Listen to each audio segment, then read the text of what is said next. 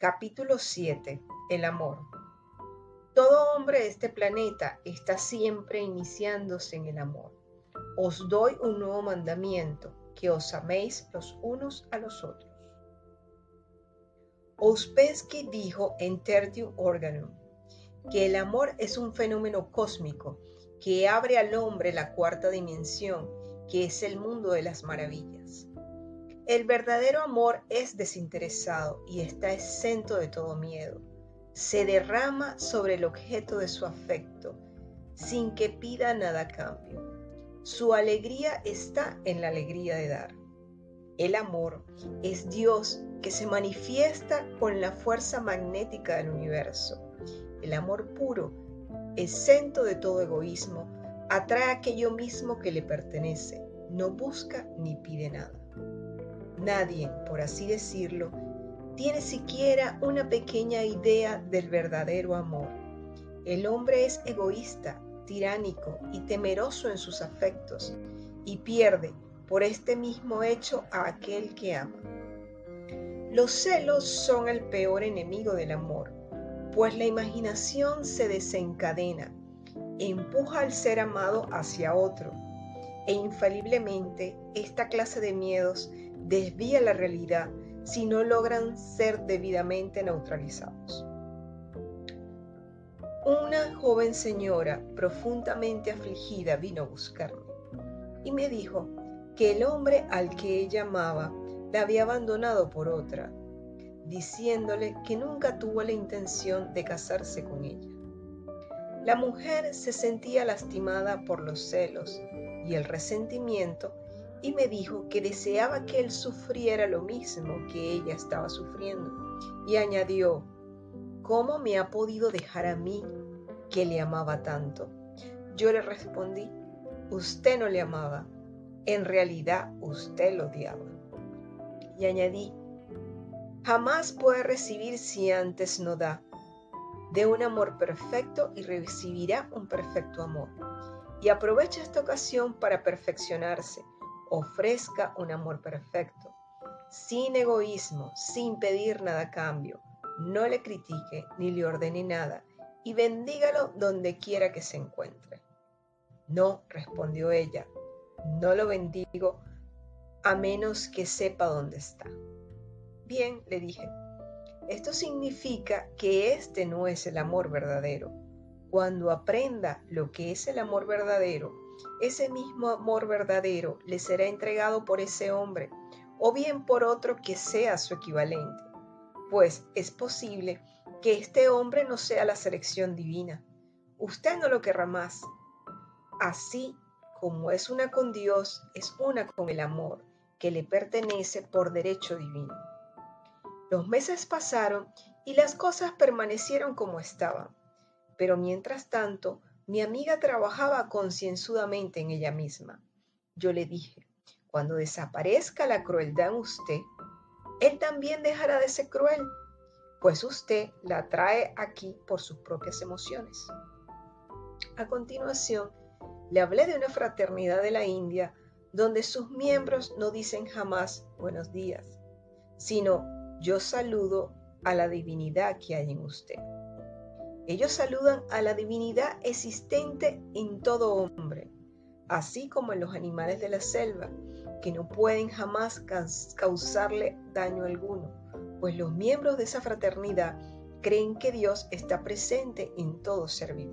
Luego añadí, salude a la divinidad que hay en ese hombre y diga conmigo, solo veo su ser divino, lo veo tal como lo ve Dios, hecho a su imagen y semejanza.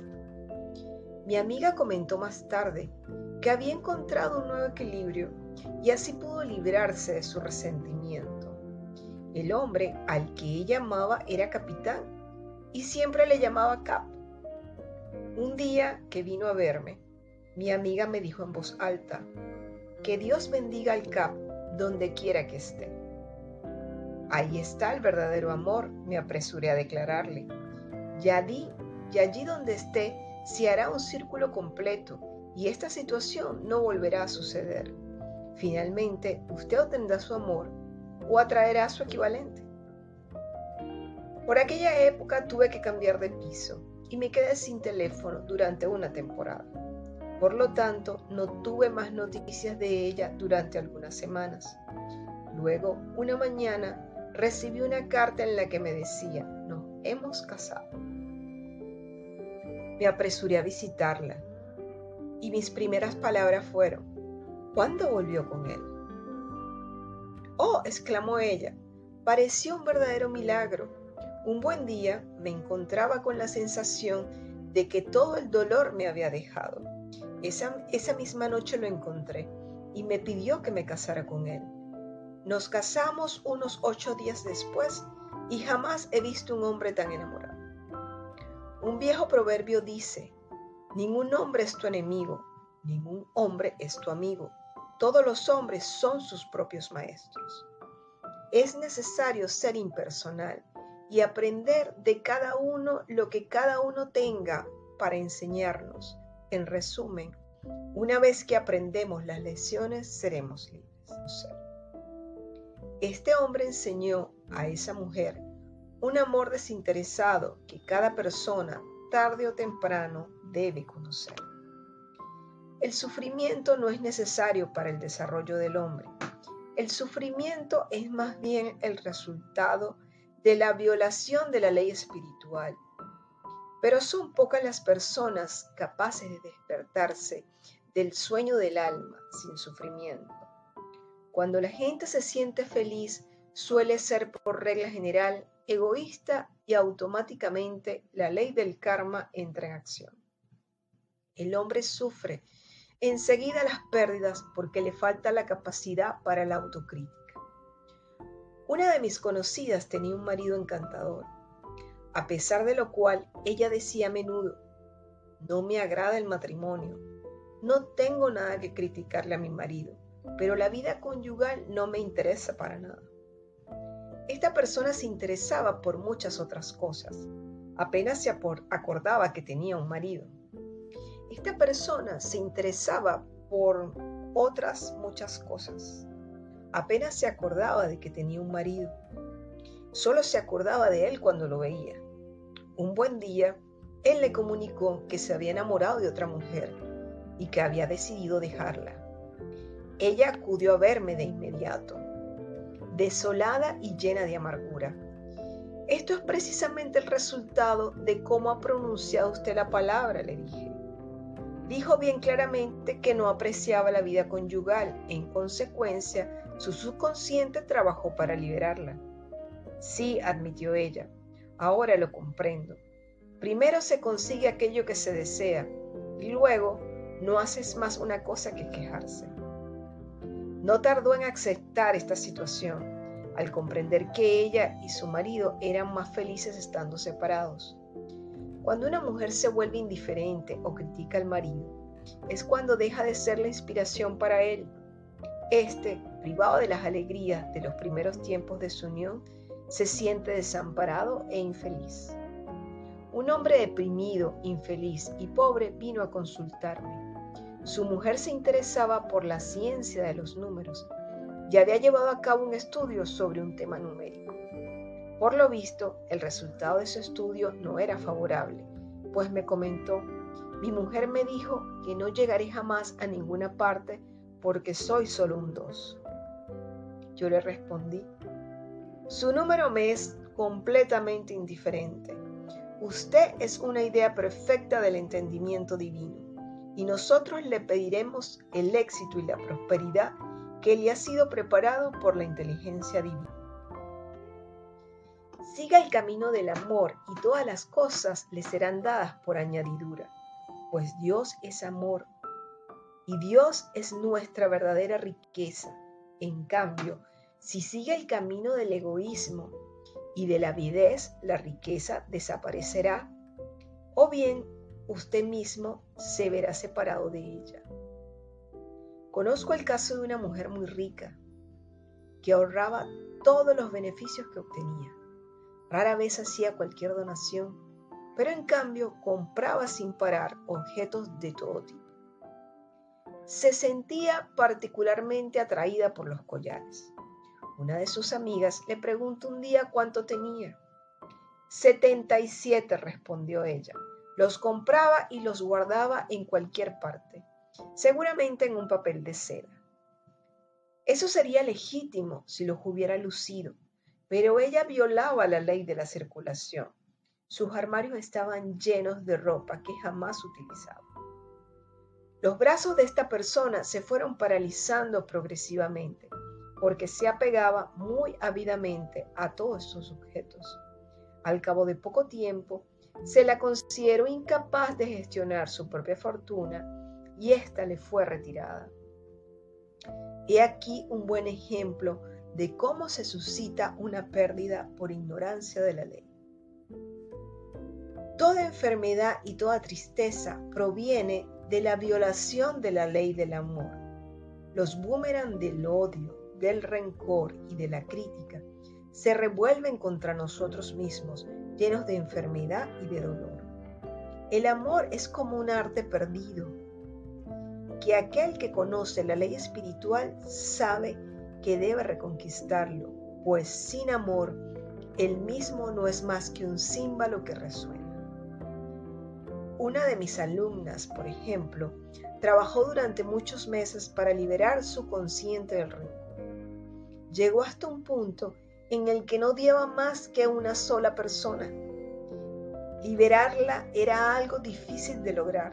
Sin embargo, poco a poco, mi alumna fue encontrando el equilibrio y la armonía que necesitaba, y un buen día desaparecieron todos sus resentimientos. Ese día, ella llegó radiante a mi casa y exclamó, usted no puede imaginar lo que me ha pasado. La persona que yo odiaba me ha dicho algo muy desagradable y en lugar de dejarme arrastrar por la furia, me mostré gentil y llena de amor entonces. Ella se disculpó y fue absolutamente encantadora conmigo. Nadie podría imaginar lo bien que me siento ahora. El amor y la buena voluntad son inestimables en los asuntos humanos. Una empleada vino a desahogarse conmigo sobre su jefa, que según ella era fría, muy crítica y sin amor alguno. Bien le aconsejé, saluda entonces a la divinidad que hay en ella y envíele un pensamiento de amor. Ella me respondió, imposible, es una mujer de mármol. ¿Usted se acuerda de la historia del escultor que reclamó un cierto bloque de mármol? Le repliqué, cuando le preguntaron para qué lo quería, respondió, porque hay un ángel dentro de este mármol. Y logró crear una maravillosa obra de arte. Bien, dijo mi visitante, lo intentaré. Una semana más tarde volvió a verme. He hecho lo que usted me aconsejó y he podido comprobar que esta señora es más buena conmigo. Me llevó a dar un paseo en su coche. Si estas personas están llenas de remordimiento por haber hecho algún mal a alguien y a veces durante muchos años, si este mal no puede ser reparado, su efecto puede ser neutralizado haciendo el bien a cualquier otra persona en el presente. Si hago una cosa olvidando lo que ya pasó y me dirijo al porvenir. La tristeza, el remordimiento y las lágrimas destruyen las células del cuerpo y envenenan la atmósfera del individuo. Un buen día, una señora que experimentaba una profunda tristeza me pidió, tráteme para que pueda vivir feliz y contenta, pues mi tristeza me hace sentir irritable con los miembros de mi familia y recibo enseguida los golpes del karma. Así pues, me pidió que la tratara como se trataría una madre que llora por su hija. Yo negué toda creencia en las pérdidas y las separaciones y afirmé que Dios era la alegría de esta mujer, su amor y su paz. Ella recuperó inmediatamente su equilibrio y al cabo de un tiempo su propio hijo vino a decirme que detuviera el tratamiento, pues actualmente ella se sentía llena de alegría. Vemos una vez más cómo el entendimiento mortal se adhiere a sus propios dolores y lamentaciones. En otra ocasión, una persona perteneciente a mi familia hacía alarde sin parar de las tristezas que la abrumaban, hasta el punto de que siempre tenía algo de que quejarse. Antaño, si una mujer no se hacía cargo de sus hijos, pasaba por no ser una buena madre. Hoy sabemos bien que las continuas quejas de las madres son precisamente las verdaderas responsables de las enfermedades y accidentes que le ocurren a sus hijos. El miedo, en efecto, imagina fuertemente la enfermedad o la situación temida, y estas imágenes, si no son neutralizadas debidamente, terminarán por materializarse. Bienaventurada la madre que puede decir sinceramente que entrega a su hijo entre las manos de Dios, sabiendo en consecuencia que Él está divinamente protegido. Ella proyecta así una especie de fuerza protectora sobre su hijo. Una mujer se despertó súbitamente en plena noche, presintiendo que su hermano se encontraba en un grave peligro. En lugar de ceder a sus temores, afirmó la verdad y se dijo a sí misma, el hombre es una idea perfecta del entendimiento divino y él está siempre en su verdadero lugar. Por lo tanto, mi hermano está en su verdadero lugar, divinamente protegido. Al día siguiente se enteró con asombro que su hermano se había encontrado muy cerca de una mina donde se había producido una gran explosión, de la que él afortunadamente y milagrosamente se había salvado. Es así como nosotros mismos somos los guardianes de nuestros hermanos por el pensamiento, y cada uno debe saber que el objeto de su afección reside en las alturas y reposa a la sombra del Todopoderoso. Aquel que no espera ningún mal, no le sucederá mal alguno. El amor perfecto expulsa el miedo. Aquel que teme no es perfecto en el amor. Finalmente, el amor es el cumplimiento de la ley.